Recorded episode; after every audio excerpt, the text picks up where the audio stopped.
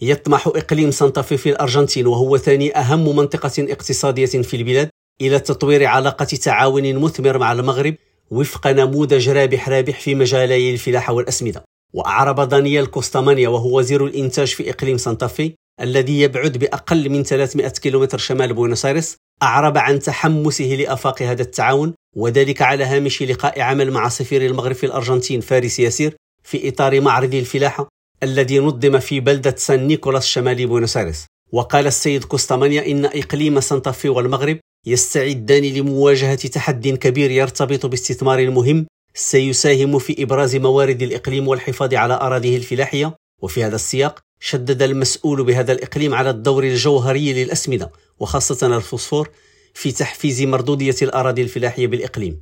واعتبر أن آفاق التعاون مع المغرب تمثل تحديا سيمكننا من مواصلة التقدم والعمل سويا حتى يصبح هذا الاقتراح الاستثماري واقعيا.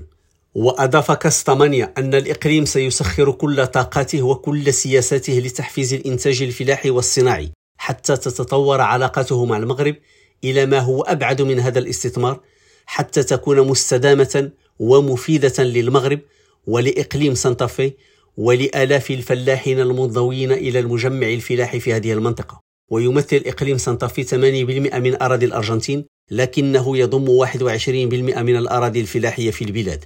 رشيد ماموني ريم راديو بوينوس آيرس.